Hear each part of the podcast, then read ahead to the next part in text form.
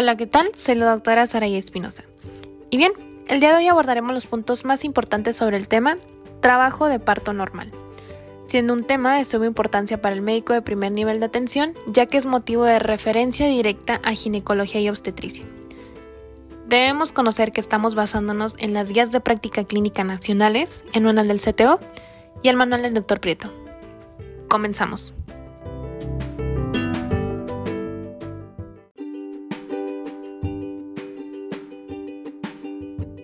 Trabajo de parto normal.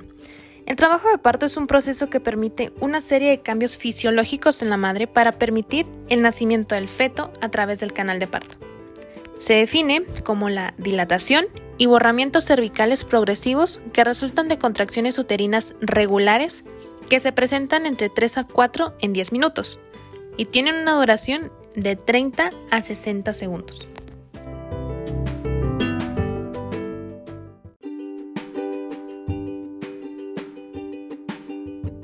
La Guía de Práctica Clínica Nacional define el parto normal como aquel de comienzo espontáneo y riesgo bajo desde su inicio hasta el nacimiento.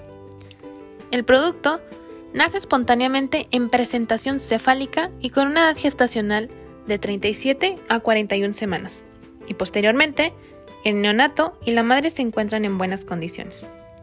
Entonces, se define el parto como el conjunto de fenómenos activos y pasivos que permiten la expulsión del feto por vía vaginal a una edad gestacional mayor o igual a 22 semanas, incluyendo la placenta y sus anexos. El propósito del médico es anticipar y manejar las anormalidades que puedan ocurrir en el proceso materno o fetal. En el correspondiente a la anatomía de la pelvis materna, es importante la consideración de los planos que la atraviesan.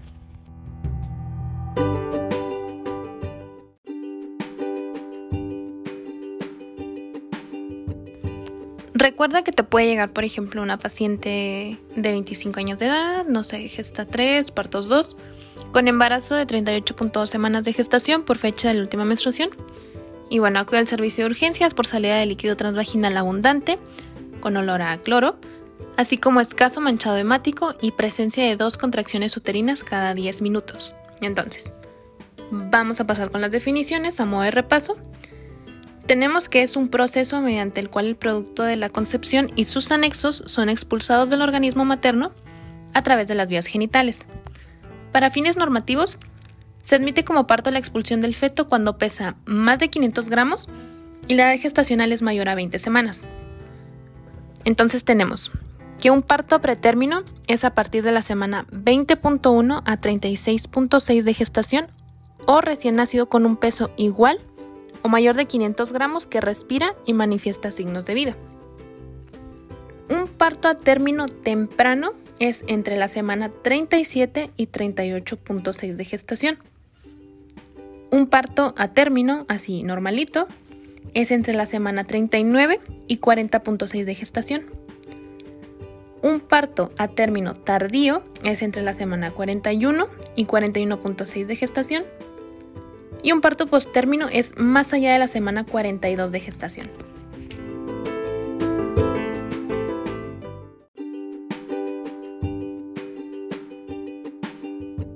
Para su diagnóstico debemos hacer una identificación de contracciones uterinas regulares, 3 a 5 contracciones en 10 minutos, borramiento y dilatación progresivos de cuello uterino, y en ocasiones la paciente refiere expulsión del tapón mucoso. Ahora, la fisiología del trabajo de parto. Eso está bien interesante.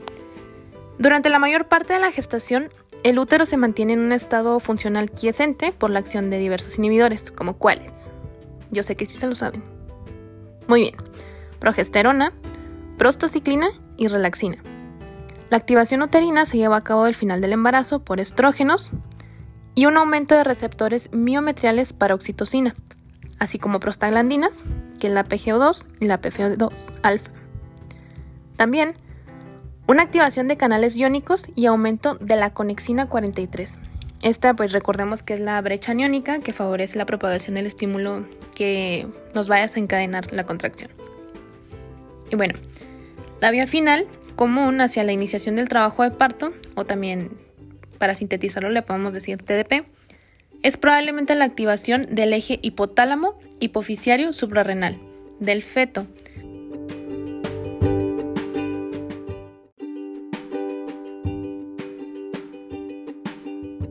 liberando entonces de hidroepindroestenodiona por parte de la placenta. Al final del embarazo el útero presenta una distensión importante que genera desestabilización de los lisosomas miometriales y liberación de la fosfolipasa A2, con la consiguiente formación de prostaglandinas. En el último trimestre, la cantidad de líquido amniótico disminuye, lo que genera mayor contacto del cuerpo fetal, principalmente en la calota, con las paredes uterinas y los nervios del segmento y cuello uterino, que resulta en una estimulación hipotalámica refleja, lo que favorece la producción y liberación de oxitocina. Este reflejo recordemos que se llama reflejo de Ferguson. Las contracciones de Braxton Hicks son contracciones irregulares, no dolorosas y esporádicas. Ocurren por lo general en el tercer trimestre y son del todo normales ya que no generan borramiento ni dilatación cervical.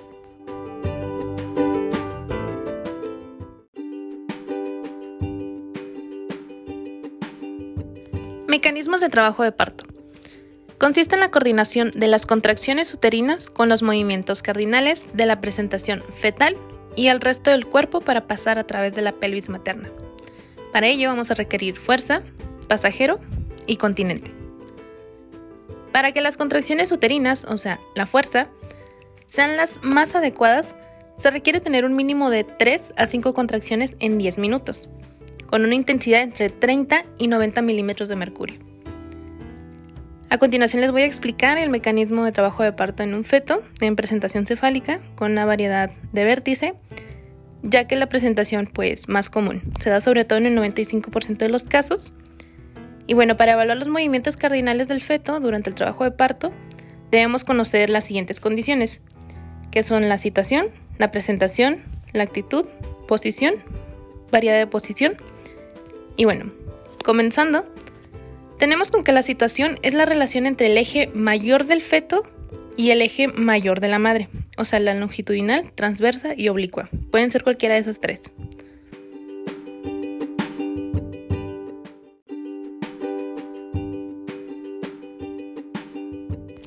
La presentación entonces sería la parte del feto que se aboca o tiende a abocarse al estrecho superior de la pelvis, este pues es capaz de llenarlo en su totalidad y de seguir un mecanismo de parto, ya sea encefálica o pélvica. Ahora, actitud es la relación que guardan las partes fetales entre sí, o sea, una cabeza flexionada hasta que la barbilla toca el esternón, por ejemplo, brazos flexionados sobre el tórax, muslos flexionados sobre el abdomen y piernas sobre muslos. Esta es la actitud más frecuente sobre todo, la actitud de flexión. Y bueno, las variaciones anormales a esta actitud son actitudes de deflexión. Entonces, pasando con posición, es la relación que guarda el dorso fetal con el lado derecho o izquierdo de la madre. Y variedad de posición es la relación entre un punto toconómico de la presentación con la porción anterior, posterior o transversa de la pelvis materna respecto al lado derecho o izquierdo.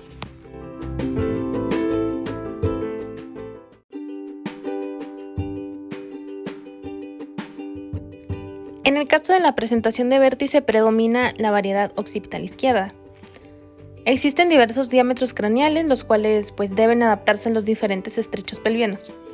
Por ejemplo, el estrecho superior, el estrecho medio y el estrecho inferior. Y se debe realizar una pelvimetría clínica para conocer los siguientes diámetros. El conjugado diagonal, que es la línea que va del promontorio al borde inferior de la sínfisis del pubis, este pues es valorado durante la exploración bimanual y mide cerca de 12.5 centímetros. El conjugado verdadero, que es la distancia desde el promontorio al borde superior de la sínfisis del pubis. El conjugado obstétrico, que es la distancia desde el promontorio al punto medio de la sínfisis del pubis. Su medición se realiza restando de 1.5 a 2 centímetros de la distancia del conjugado diagonal. Mide alrededor entre 10 a 11 centímetros. El diámetro interespinoso. Este es un factor limitante en la cavidad media que debe ser aproximadamente 10 centímetros. El diámetro antero-posterior del estrecho inferior es el de la sínfisis del pubis al coxis y mide 13 centímetros. Y el diámetro intertuberoso mide 8 centímetros.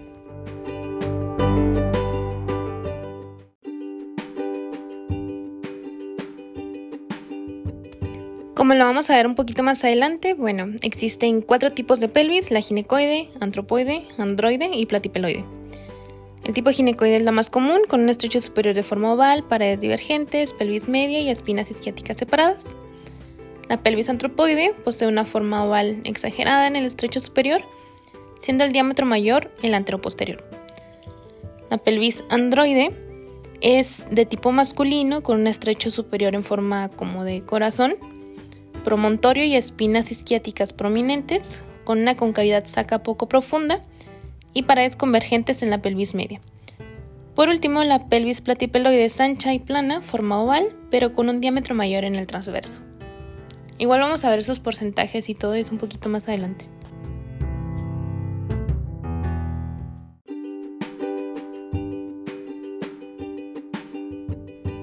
Movimientos cardinales. Justo a este punto es al que quería llegar. Bueno, es una combinación de movimientos que actúan de manera simultánea con pequeños o mayores márgenes de diferencia, que en sincronía con la actitud uterina, dilatación cervical y el resto de factores que estén ahí, realiza el feto para ser finalmente expulsado a través de la pelvis materna. Entonces, son siete pasos súper importantes que son así como de que tatúenselo. Comenzamos con el encajamiento, que es el paso del diámetro mayor de la presentación a un nivel situado por debajo del plano del estrecho superior de la pelvis. Y luego tenemos el descenso, que es el proceso mediante el cual el feto atraviesa la pelvis, es continuo y sincrónico con el resto. Tenemos la flexión, que es generada por el descenso del feto, por la forma ósea y la resistencia a los tejidos blandos del piso pélvico.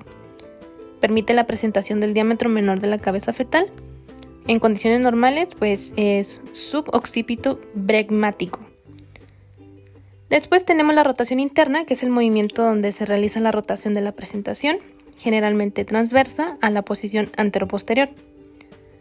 Después, la extensión, que es una vez que el feto ha descendido hasta el introito vaginal, es generado por el contacto del occipucio fetal con el borde inferior de la sínfisis del pubis y se genera como una curvatura hacia arriba. Después, la rotación externa o restitución, que es el retorno de la cabeza fetal a la posición anatómicamente correcta en relación con el tronco fetal. Y finalmente, tenemos la expulsión, que es posterior al nacimiento del polo cefálico, se libera el hombro anterior a nivel de la sínfisis del pubis y después el resto del cuerpo.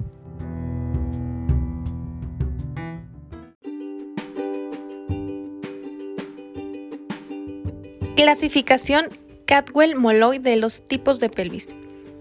Y aquí podemos hacer nuestros famosísimos cuadritos de columna izquierda y derecha, en donde vamos a poner en nuestra columna izquierda los tipos de pelvis que hay, que es ginecoide en un 50%, androide en un 26%, antropoide en un 18%, platipeloide un 5% y finalmente la mixta en el caso de la ginecoide tenemos un plano de entrada redondeado, áreas similares en las porciones anterior y posterior de la pelvis, paredes laterales rectas,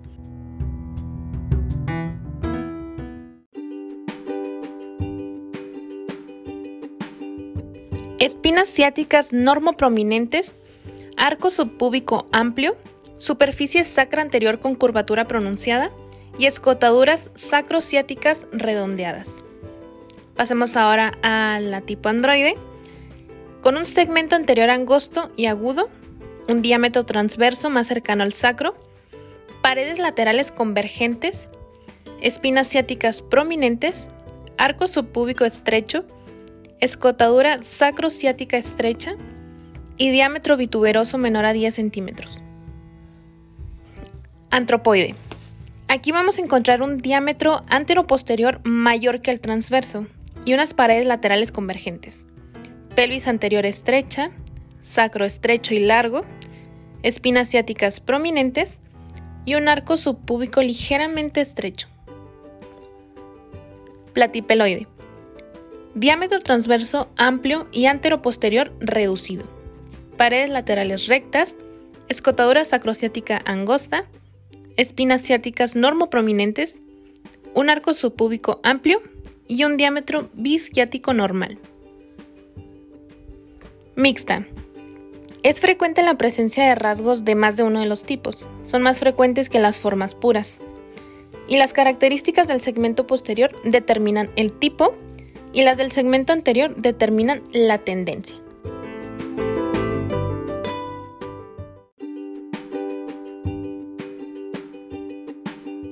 Indicaciones para la evaluación radiológica con resonancia magnética de la pelvis.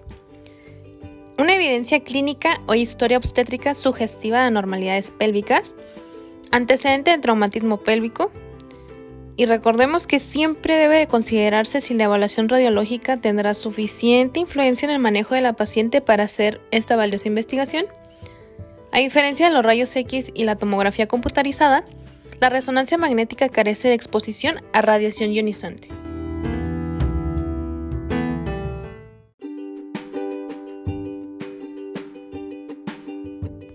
Plano de la entrada. Se delimita por la cresta púbica, las crestas iliopectíneas de los huesos inominados y el promontorio. La cabeza fetal entra a la pelvis a través de este plano en posición transversa. Plano del diámetro mayor. Es delimitado por el punto medio de la cara posterior del pubis, la parte superior de los orificios obturadores y la unión de las vértebras S2 y S3. En este caso, la cabeza fetal rota a la posición anterior en este plano.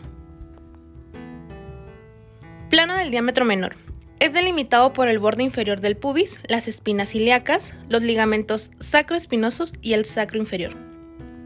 Es la región con mayor importancia clínica porque la mayoría de las detenciones del descenso ocurren a este nivel. Las detenciones transversas bajas ocurren generalmente en este plano. Ahora, el plano de la salida pélvica. Este se forma por dos planos triangulares con una base común a nivel de las tuberosidades isquiáticas, que es el diámetro bituberoso.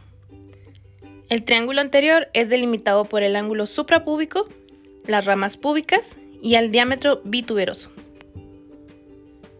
El diámetro posterior es delimitado por la articulación sacrocoxígea, los ligamentos sacrotuberosos y el diámetro bituberoso. Este plano es el sitio del arresto pélvico bajo.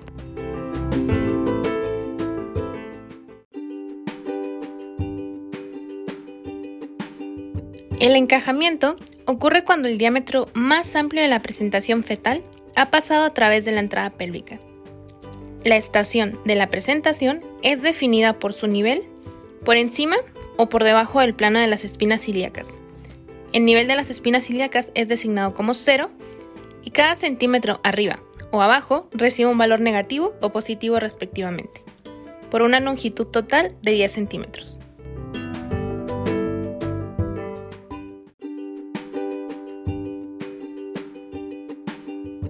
Dos o más semanas antes del inicio del trabajo de parto, la cabeza fetal se acomoda en el borde de la pelvis en la mayoría de las primigrávidas. Esto suele ocurrir en las primeras etapas del trabajo de parto en el caso de las multigrávidas. Durante las últimas 4 a 8 semanas del embarazo, comienzan contracciones irregulares, normalmente indoloras y que no provocan modificaciones cervicales, también llamadas como Braxton Hicks.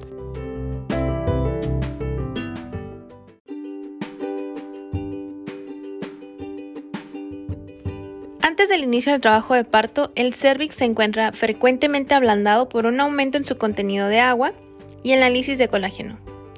El adelgazamiento cervical simultáneo se presenta por el desarrollo del segmento uterino inferior a expensas del cervix. La Guía Práctica Clínica Nacional establece que la resolución por vía vaginal del embarazo de término es la indicada para los casos en que las condiciones maternas o fetales no lo contraindican. La mayoría de las pacientes con cesárea previa de incisión transversa baja y un periodo intergenésico mayor a 18 meses son candidatas a una prueba de trabajo de parto. La progresión del trabajo de parto debe ser evaluada con el uso del partograma.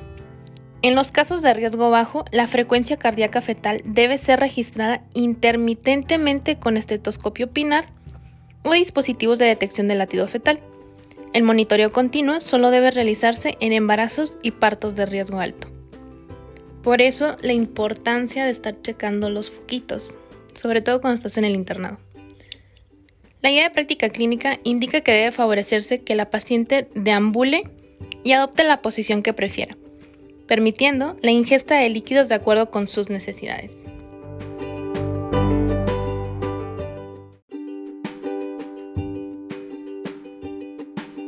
Se hace mucho hincapié también en la necesidad de mantener una atención caracterizada por la calidez y acompañamiento, ya que esto pues nos va a favorecer los estados emocionales positivos en la paciente. Con respecto a la autonomía, debemos tratarla con mucho respeto y evitar las conductas que puedan resultar ofensivas desde la perspectiva cultural de la paciente.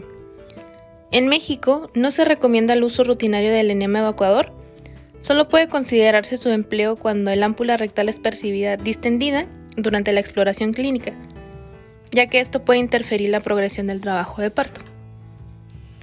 Y los estadios del trabajo de parto se describen de la siguiente manera.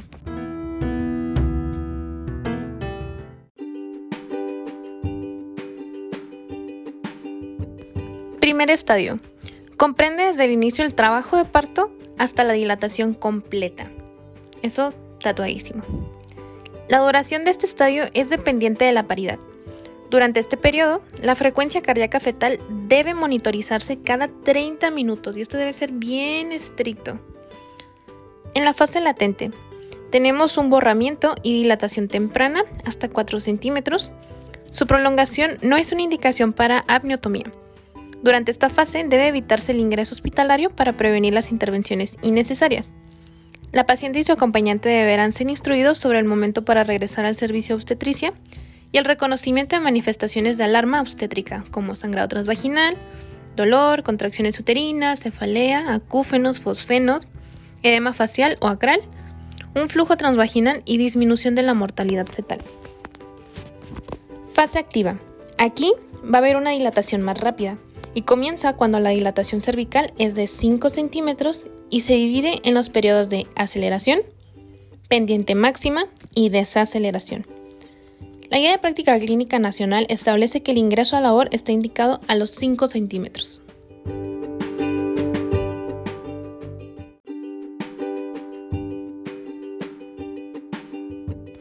Mediciones que realizar durante el primer estadio de trabajo de parto una revisión de la historia clínica, medición de la temperatura, presión arterial y frecuencia cardíaca maternas al inicio y cada cuatro horas.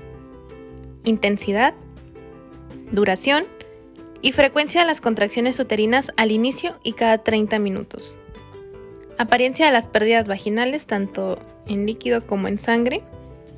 Evaluación del dolor de la gestante y su deseo de recibir opciones para aliviarlo Auscultación de la frecuencia cardíaca fetal al menos por un minuto después de la contracción. Tacto vaginal en caso de presentarse datos de establecimiento de la fase de labor y posteriormente cada cuatro horas. Esto dependiendo también de la necesidad clínica. Y finalmente, explicación de los hallazgos del tacto vaginal a la paciente.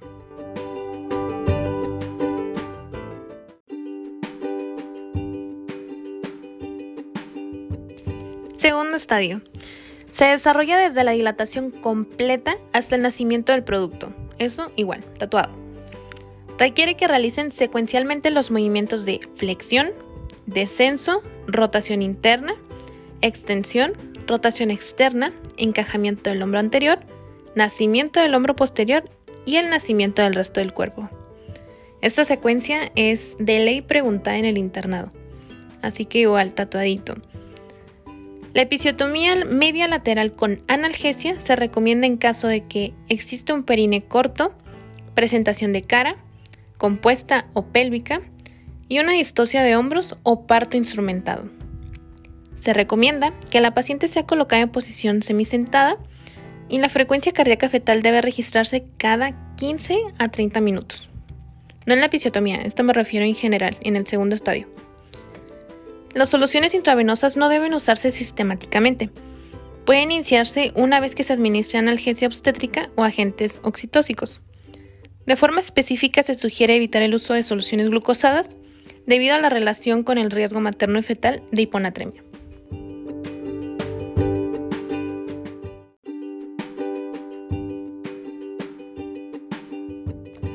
La analgesia epidural solo se empleará en los casos necesarios, la guía de práctica clínica indica que no deben administrarse rutinariamente. Cuando la dilatación cervical llegue a más o igual a 4 centímetros, aquí sí se puede empezar a utilizar.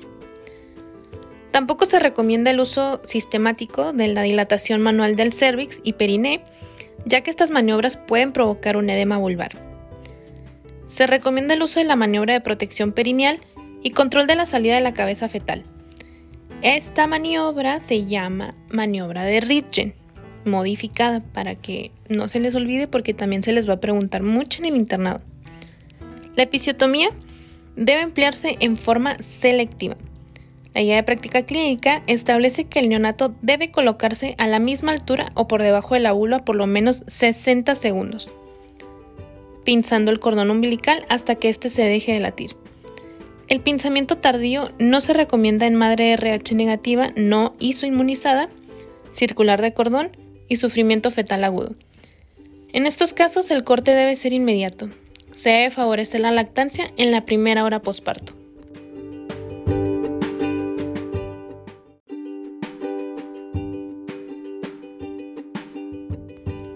Como un tip de internado les puedo sugerir y se los puede agradecer mucho también los pediatras, algunos, no todos, pero sí algunos, de que al momento de que nace el bebé y suponiendo que está todo bien, que lo pongamos sobre la pancita de la mamá, obviamente con su campo, todavía sin hacer el pinzamiento del cordón. Esto ayuda mucho con el apego materno, entonces es un tip, nada más. Pasemos al tercer estadio. Este comprende desde el nacimiento del producto hasta el alumbramiento.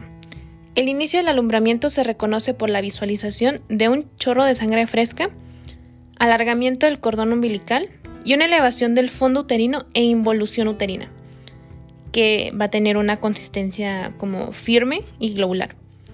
La guía de práctica clínica recomienda la administración de oxitocina, 10 unidades internacionales IM, inmediatamente después del nacimiento del producto.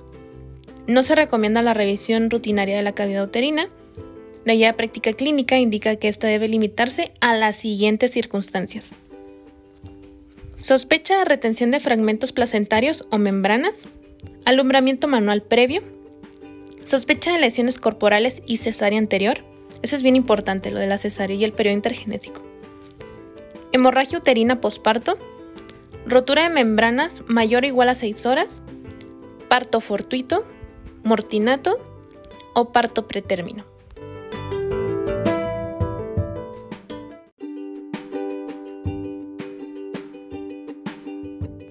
Contraindicaciones para el retardo de la ligadura del cordón umbilical. Que la madre sea negativa al factor RH y que ha sido sensibilizada. Circular de cordón ajustada al cuello sufrimiento fetal agudo con asfixia al nacer y neonato de pretérmino. Entonces, ahora hablemos de unos requisitos para iniciar una prueba de trabajo de parto. Que el embarazo esté de término, que exista una presentación cefálica abocada, dilatación cervical mayor o igual a 4 centímetros, actividad uterina regular, espontánea o inducida, amniorexis, buen estado materno y fetal, estimación del progreso del trabajo de parto y vigilancia cuidadosa con el partograma. Recordemos que la presencia de meconio fluido no contraindica la prueba. La analgesia o anestesia se indica a criterio del médico tratante.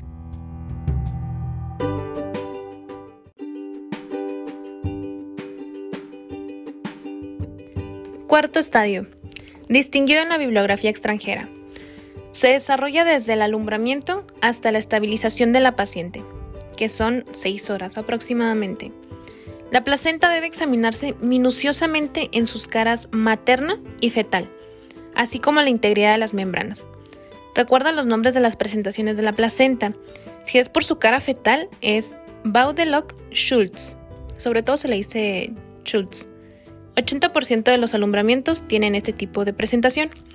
Si es cara materna, es Baudelock-Duncan. Se le conoce más por Duncan, ¿no? Estas pueden encontrarse con complicaciones hemorrágicas, por lo que debe evaluarse la temperatura, pulso, presión arterial, involución uterina, loquios, estado emocional y diuresis espontánea de la madre. Recordemos también que debemos de contar todos los cotiledones que tiene la placenta y corroborar que sí esté completa.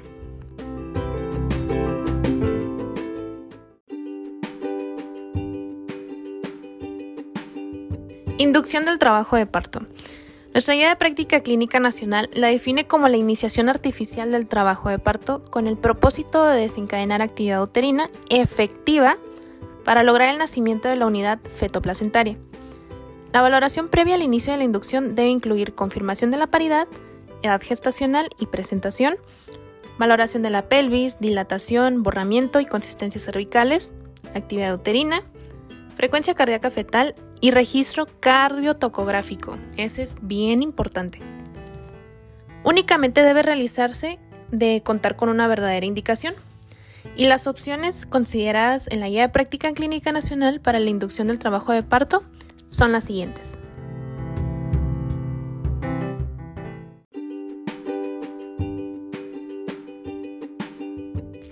Medidas farmacológicas. Prostaglandina E2, también llamada dinoprostona, es el método recomendado a menos que exista una contraindicación, en especial riesgo de hiperestimulación uterina. Para este tipo de medicamento les recomiendo muchísimo sí pasar a su paciente a una de las salas que estén desocupadas y hacer la aplicación correcta dentro del cervix, porque es bien común ponerlo, por ejemplo, en la camita donde está la paciente y se queda bailando en la cavidad uterina. Entonces, asegúrense de poner adecuadamente el medicamento para que en verdad tenga el efecto deseado. Oxitocina menos efectiva que prostaglandinas en caso de cervix desfavorable o favorable, y membranas intactas. Si se usa, se recomienda la dosis mínima y aumentar cada 30 minutos. Este también es bien importante. Prostaglandina E1, también conocida como misoprostol. Se recomienda solo en mujeres con muerte fetal intrauterina y no se recomienda en mujeres con cesárea previa por el alto riesgo de rotura uterina.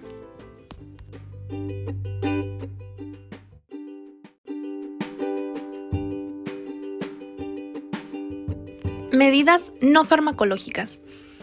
Despegamiento de las membranas, que es la maniobra de Hamilton. La guía de práctica clínica la recomienda en la atención del trabajo de parto en caso de cervix inmaduro. Ofrecer idealmente en la semana 40 y 41 antenatal, así como a las pacientes nulíparas. La estimulación del pezón puede ser beneficiosa a reducir tasas de hemorragia posparto la amniotomía no debe ser el método primario para inducir parto a menos que exista contraindicación para el uso de la prostaglandina 2 o dinoprostona. Solo está indicada como conducción de trabajo de parto en fase activa junto con la oxitocina acorde a la guía de práctica clínica. No se recomiendan las relaciones sexuales como inductores del trabajo de parto y no se recomienda el uso rutinario de laminarias o catéter con balón.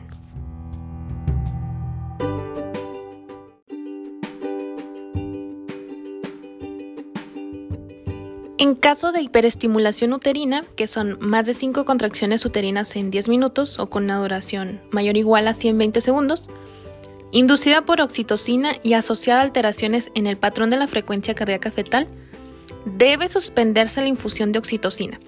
Debe colocarse la paciente en decúbito lateral izquierdo, evaluar su presión arterial, aumentar la hidratación intravenosa en ausencia de contraindicaciones para ello y valorar la dilatación cervical descartar la posibilidad de un prolapso de cordón umbilical y colocar una mascarilla de oxígeno a 10 litros por minuto.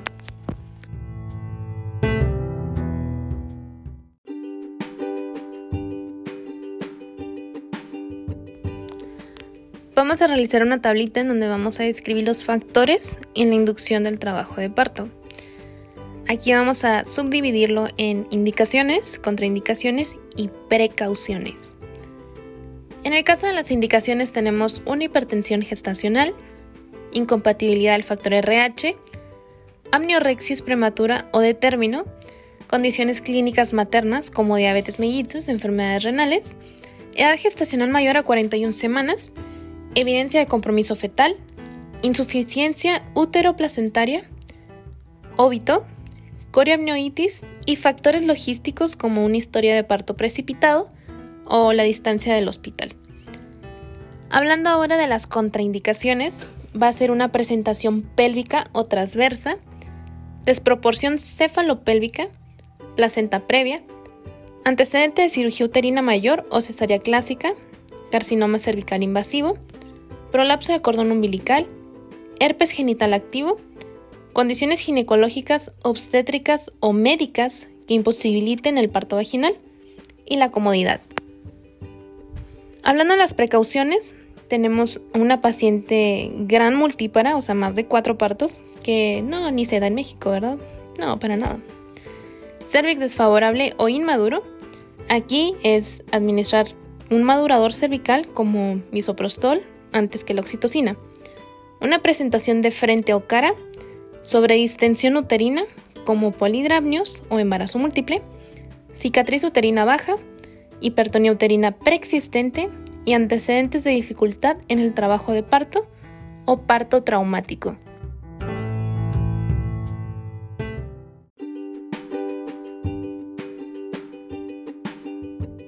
Ahora, a modo de algoritmo, para la inducción del trabajo de parto tenemos que nos llega nuestra paciente embarazada. Realizamos anamnesis y examen físico completos. Entonces, aquí determinamos, ¿hay indicaciones para la inducción del trabajo de parto? En caso de que no, es una continuación del embarazo de acuerdo con las condiciones. En cambio de que sí, tenemos que hacer una documentación de la indicación, valoración de factores de riesgo, entonces, de ahí nos dividimos otra vez a ¿es un cervix favorable? En caso de que sí lo sea, empezamos con oxitocina de 2 a 5 unidades por minuto, máximo 40 unidades por minuto. Si no es un cervix favorable, entonces debemos hacer una maduración cervical farmacológica o mecánica. Que recordemos que la mecánica no está como que tan indicada, pero bueno. Y bueno, la vigilancia de la actividad uterina y el bienestar fetal debemos hacerlo cada 30 minutos y luego determinar si se hace un parto o una cesárea según la evolución del mismo.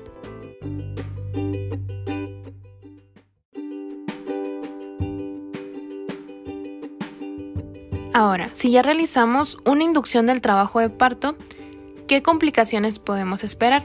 Porque pues no todo es miel sobre hojuelas, ¿no? Entonces podemos tener una hiperestimulación uterina, rotura uterina, inducción fallida o un prolapso del cordón umbilical. En el caso del prolapso del cordón umbilical se hace una urgente. Pasando a la inducción fallida, se hace una reevaluación de la condición materna y de la gestación. Puede hacerse un nuevo intento de inducción o optarse por la operación cesárea. Para la rotura uterina, aquí se hace una laparotomía exploradora y una cesárea urgente, por supuesto. Y en el caso de la hiperestimulación uterina, se hace un retiro de las prostaglandinas intravaginales o intracervicales, una suspensión de la infusión de oxitocina, se coloca a la paciente de cúbito lateral izquierdo con mascarilla de oxígeno 10 litros y un tocolítico como atosiban, nifedipino, terbutalina o nitroglicerina.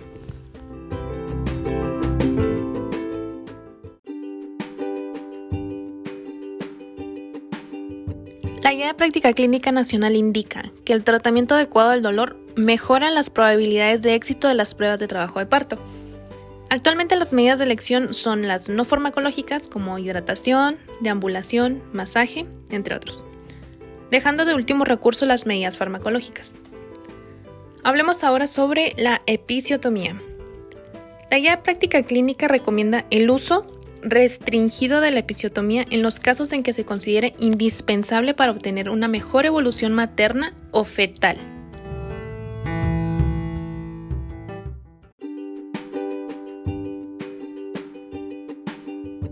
Las circunstancias clínicas que se han asociado con un aumento en la frecuencia del requerimiento de realización de la episiotomía son el uso de forceps, perine corto, presentación de cara, compuesta o pélvica, producto con peso estimado mayor a 4 kilos, distosia de hombros, periodo expulsivo mayor a una hora y la nuliparidad. La elección de la técnica de la episiotomía dependerá de la experiencia del médico que atiende el parto, siendo la mejor técnica la medio lateral. La reparación debe realizarse con suturas reabsorbibles, esto tatuadito. ¿Qué suturas reabsorbibles podemos usar? Bueno, pues por ejemplo la de ácido poliglicólico como Bicril, el catgut crómico,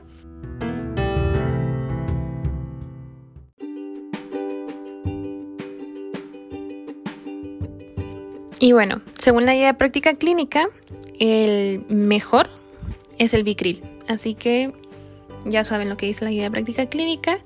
Sin embargo, al momento de trabajar, por ejemplo, en, un hospital público, regularmente lo que vas a tener más y a la mano es el catgut crómico. Así que ya están recomendados ambos.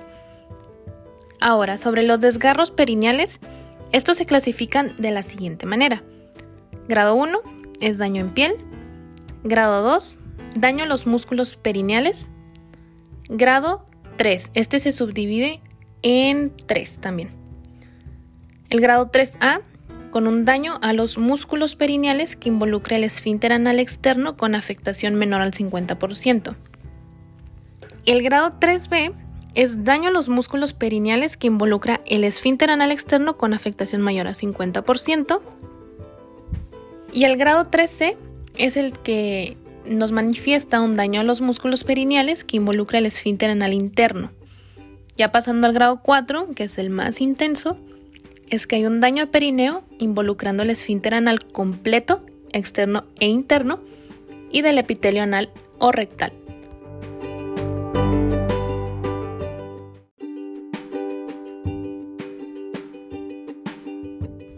En caso de desgarros o extensiones de episiotomía de tercer o cuarto grado, debe recomendarse el uso de laxantes suaves. El dolor puede ser manejado con un AINE, como la indometacina. No se recomienda el uso sistemático de antibióticos profilácticos. Y en caso de extensión o lesiones de tercer y cuarto grado, deberá obtenerse un ultrasonido endoanal cuando se presente incontinencia a gases o a sólidos. En caso de infección de episiotomía, se debe abrir la herida, retirar las suturas, y hacer un desbridamiento. Se debe iniciar antibiótico-terapia, siendo de primera línea en México las cefalosporinas de primera y tercera generación. Y bueno, en caso de alergia, dar clindamicina o eritromicina. La presencia de cuadros infecciosos de la episiotomía o la poca experiencia del médico tratante son indicaciones para la derivación de la paciente a segundo nivel. Y por favor que nunca se les olvide dejar gasas en cavidad vaginal. La verdad pasa muy frecuente y es muy peligroso, así que no lo hagan. Tengan mucho cuidado con eso, dejen una colita así de, gasa por fuera para que se acuerden que, que dejaron algo en cavidad.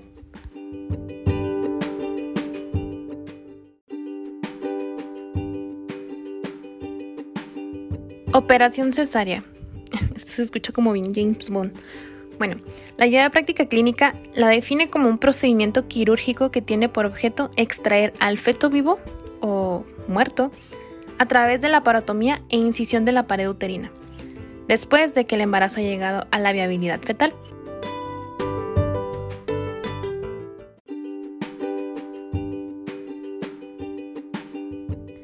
El sometimiento de las pacientes al procedimiento debe realizarse de forma muy selectiva habiendo pasado antes por una prueba de trabajo de parto. Es importante recalcar la necesidad de la reducción del número de cesáreas en México.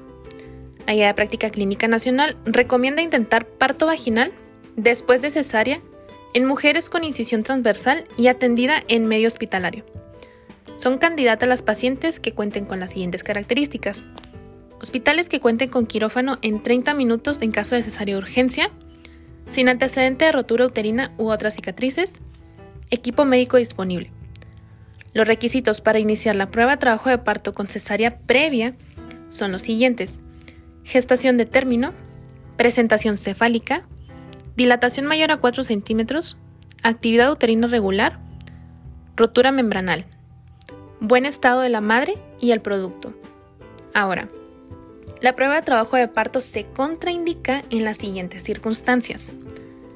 Una cesárea previa clásica o también dicha en T, o transfúndica. Rotura uterina previa, complicación médica u obstétrica que contraindique un parto vaginal, incapacidad de realizar una cesárea médica, antecedente de cesáreas iterativas, o sea, dos cesáreas previas, y factores que disminuyen la probabilidad del éxito de pruebas de trabajo de parto incluyen la necesidad de inducción de trabajo de parto, obesidad materna, edad materna mayor a 40 años y peso fetal mayor a 4 kilos.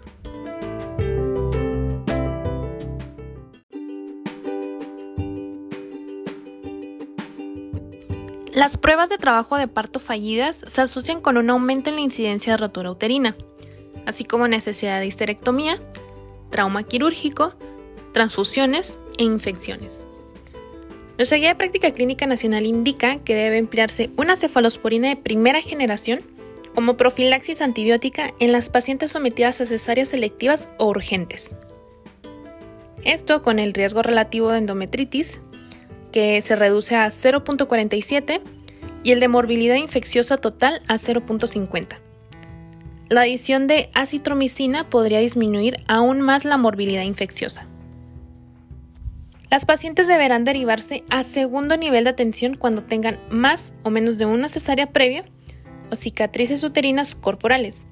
La referencia a tercer nivel de atención está indicada ante los casos de placenta previa con cesárea previa o sospecha de acretismo placentario por ultrasonido bidimensional o Doppler color.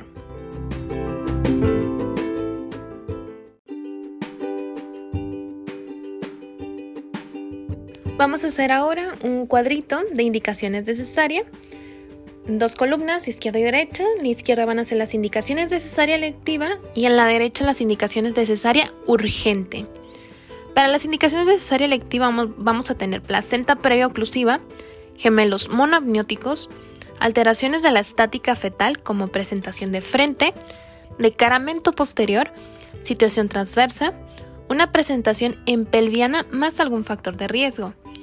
VIH si se cuenta con una CD4 menor a 200, una carga viral desconocida o mayor a 1000 copias por mililitro. También cuando existen menos de 1000 copias por mililitro sin tratamiento. Que no lleve un tratamiento médico durante la gestación, o sea, tres fármacos, y prematuridad. Después tenemos historia obstétrica desfavorable, como dosis cesáreas previas, miomectomía con apertura de cavidad, etc. Y finalmente, desproporción pélvico-cefálica.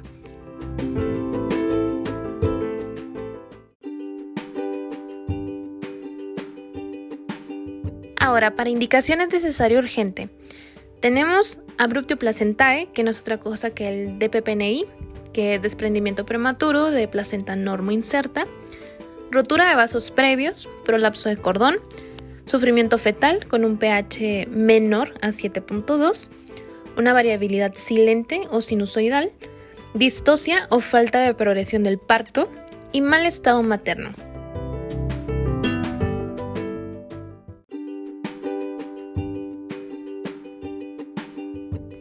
Estrategias para disminuir la frecuencia con que se practica la operación cesárea. Y bueno, sería un ingreso de las pacientes hasta el inicio de la fase activa, evitando las inducciones innecesarias. Formación de un comité de vigilancia de la operación cesárea, creación de una política sistemática y obligatoria de una segunda opinión antes de indicar una cesárea, creación de grupos de apoyo para la educación de médicos, pacientes y enfermeras, involucramiento de la paciente y su familia en los programas de educación continua y el uso cuidadoso y bajo monitorización electrónica de la oxitocina en pacientes con antecedente de cesárea. Ahora, indicaciones absolutas de la operación cesárea es una cesárea iterativa, presentación pélvica o de cara, sufrimiento fetal, retraso del crecimiento fetal, desprendimiento prematuro de placenta norma inserta,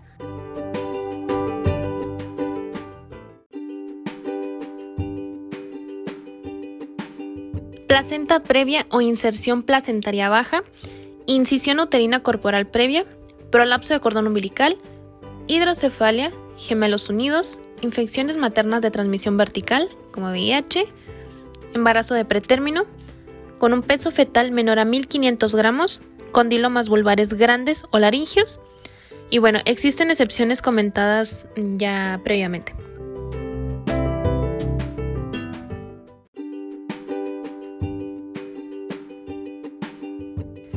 ¿Qué complicaciones debemos tener en cuenta en el trabajo de parto normal?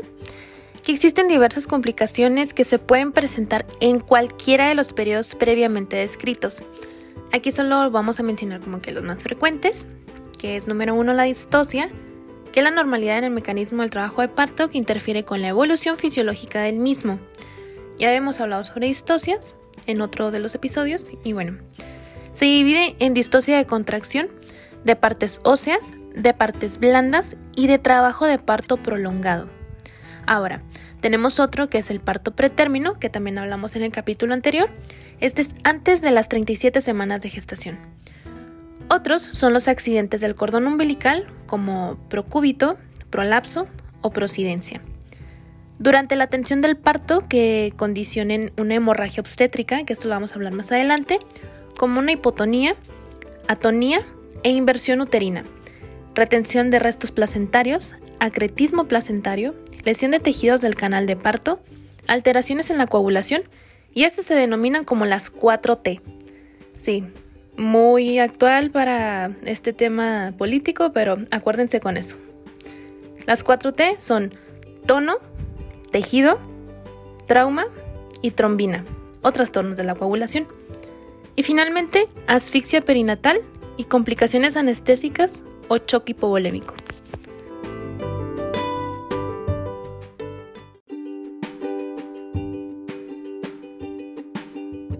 Parto en presentación pelviana. Su frecuencia es de aproximadamente 1 de cada 30 partos y en la variedad de nalgas puras.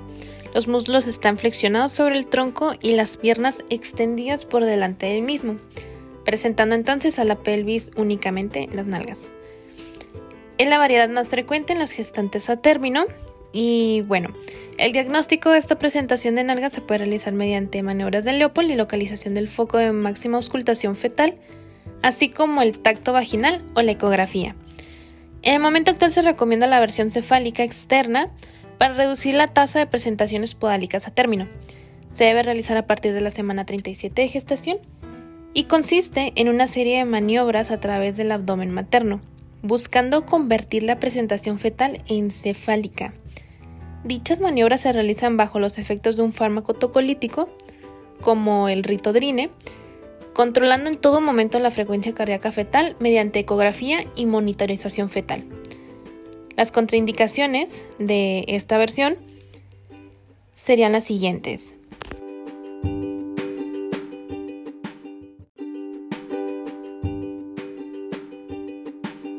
Y bueno, para esas contraindicaciones vamos a poner una tablita, columna izquierda, columna derecha, ya de ley. Contraindicaciones absolutas serían las indicaciones de cesárea electiva, gestación múltiple, malformación uterina, feto muerto o compromiso fetal, antecedentes o signos de DPPNI, preeclampsia grave o síndrome de HELP y su inmunización RH y oligoamnios grave.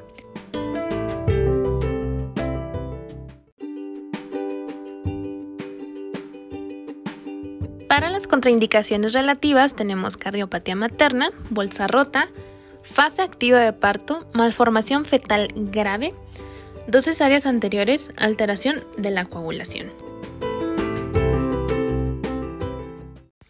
Vía de parto en gestaciones múltiples. La conducta obstétrica en las gestaciones múltiples depende de si los fetos se encuentran en una única bolsa amniótica, o sea, monamnióticos, o en dos, biamnióticos. En el caso de los gemelos monamnióticos, debido al considerable número de complicaciones que pueden aparecer, como prolapso de cordón al romper la bolsa, colisión de ambos gemelos en el canal de parto, entrecruzamiento de cordones, se recomienda cesárea electiva, independientemente de la estática de los gemelos. En el caso de los biapnióticos, la vía de parto está condicionada principalmente a la estática de los fetos y a la edad gestacional. Por debajo de la semana 32 o peso estimado menor a 1500 gramos, solo se aceptará el parto por vía vaginal si ambos gemelos están en situación longitudinal y presentación cefálica. Si uno o ambos fetos adoptan la presentación podálica, se realizará una cesárea electiva. Ahora, en el caso de encima de las 32 semanas de gestación o peso estimado mayor a 1500 gramos, se permitirá el parto por vía vaginal siempre que el primer gemelo se encuentre en presentación cefálica. Si el primero está en presentación cefálica y el segundo en cefálica también, es el tipo más frecuente, y este es por parto vaginal. Si el primero está encefálica, pero el segundo está en podálica, el parto vaginal se puede llevar a cabo, sin embargo, tras la expulsión del primer gemelo, se intentará el parto en podálica del segundo gemelo.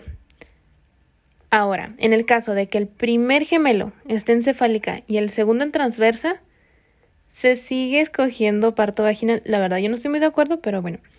El segundo gemelo puede rotar espontáneamente a la longitudinal si no lo hace, se realiza una versión interna y gran extracción del segundo gemelo. Esto es de elección. Otros autores prefieren cesárea electiva de entrada, que la verdad yo estoy muy de acuerdo con eso. Y el último caso es si el primer gemelo está en podálica o transversa, es cesárea, ya, de ley, independientemente de la estática del segundo gemelo. Recordemos que por debajo de la semana 32, solo parto vaginal si ambos gemelos están en cefálica.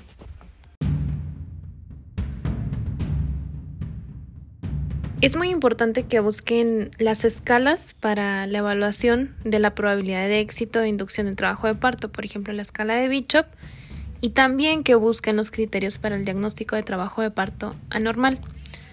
Estos están en la guía de práctica clínica, y los pueden revisar. La verdad se me hace un poco más complicado explicárselos por audio, entonces eso visualmente yo creo que sí puede quedar un poquito más claro así como también la tablita que nos maneja la progresión del trabajo de parto espontáneo en embarazos de término.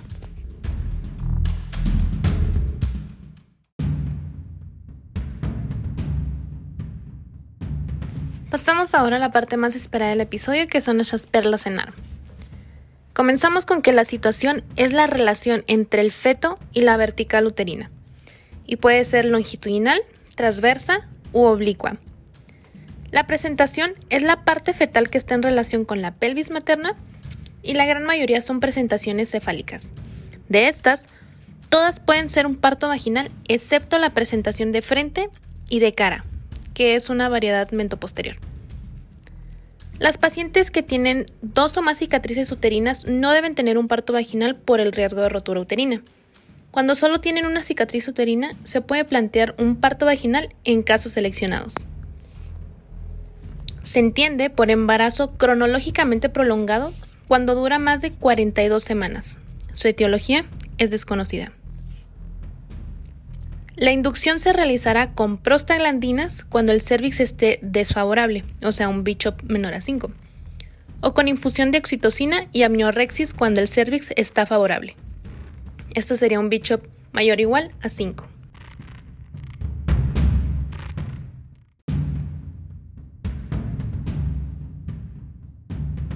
Los forceps se emplean para la extracción fetal cuando presenta dilatación completa y la presentación está en el tercer o cuarto plano de Hodge.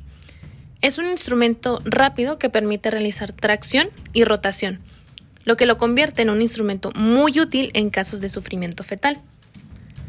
La ventosa ejerce una presión negativa y así permite que se traccione la cabeza fetal. Precisa dilatación completa y que la presentación esté en el tercer o cuarto plano de Hodge. Las espátulas se emplean en la parte final del expulsivo. Requieren la dilatación completa y que la presentación esté en un cuarto plano de Hodge. Su principal indicación es abreviar un expulsivo largo o con patología fetal. La episiotomía no es un requisito indispensable en el parto instrumental.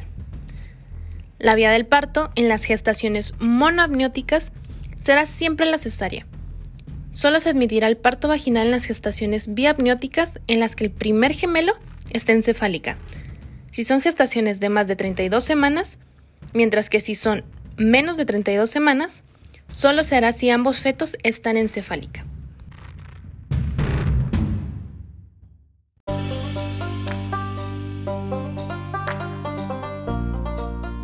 Pasamos a nuestros casos clínicos. Tenemos una paciente gestante en la que el embarazo ha transcurrido con normalidad y en la 42 semanas más un día el registro cardiotocográfico es no reactivo. ¿Cuál de las siguientes conductas es la aconsejada? Número 1. Repetir el registro en las 48 horas. Número 2. Realizar una ecografía. Número 3. Realizar una amnioscopía. O número 4. Interrumpir la gestación. Y la respuesta correcta es... Así es, interrumpir la gestación, compañeros.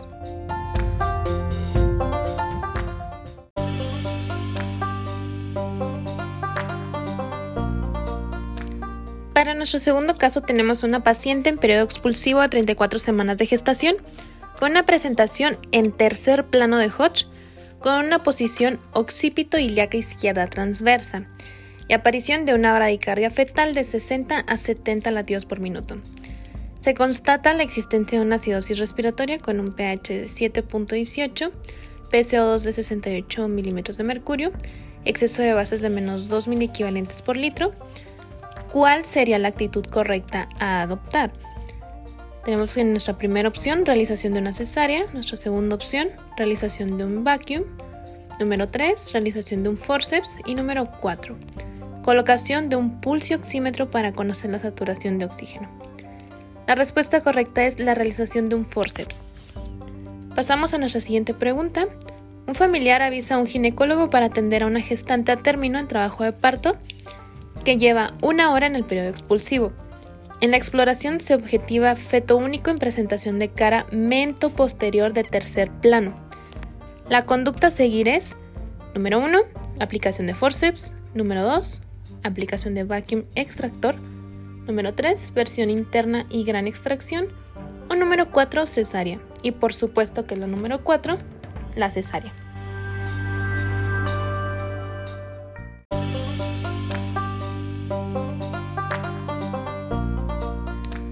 Acude a su centro una primigesta de 35 años por sensación de dinámica regular.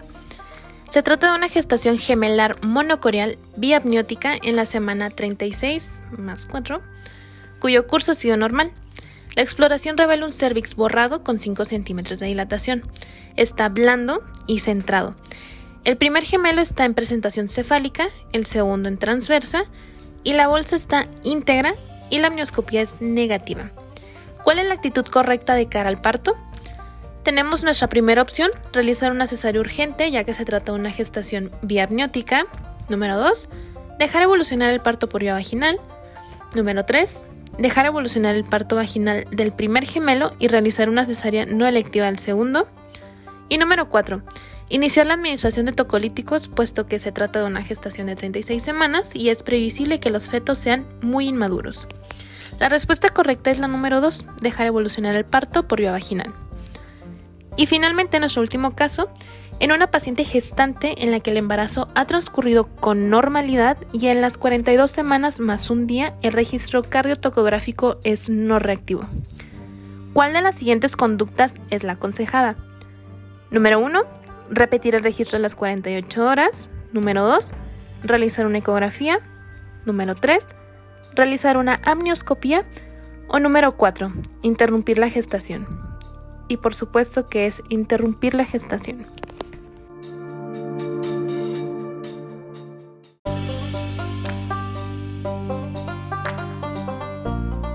Posibles preguntas. Número 1. ¿Cómo identificas si una paciente se encuentra en trabajo de parto? Bueno, esto es corroborando la presencia de contracciones uterinas regulares que eran, correcto, 3 a 5 contracciones en 10 minutos ininterrumpidas, borramiento y dilatación progresivos del cuello uterino o el cervix. Número 2. ¿Cuáles son los movimientos cardinales del trabajo de parto en un feto en presentación cefálica de vértice? Bueno, este es el encajamiento, descenso, flexión, rotación interna, extensión, rotación externa o restitución y expulsión. Número 3. ¿Qué diferencias existen entre los dos tipos de alumbramiento? Recordemos que el tipo Schultz es el más común en un 80%. Aquí la placenta se inserta en el fondo uterino y el sangrado es al final de la expulsión, o sea, cara fetal. En la tipo Duncan, la placenta se inserta en la porción lateral del cuerpo uterino y existe sangrado durante toda su expulsión. Esta va a ser la cara materna.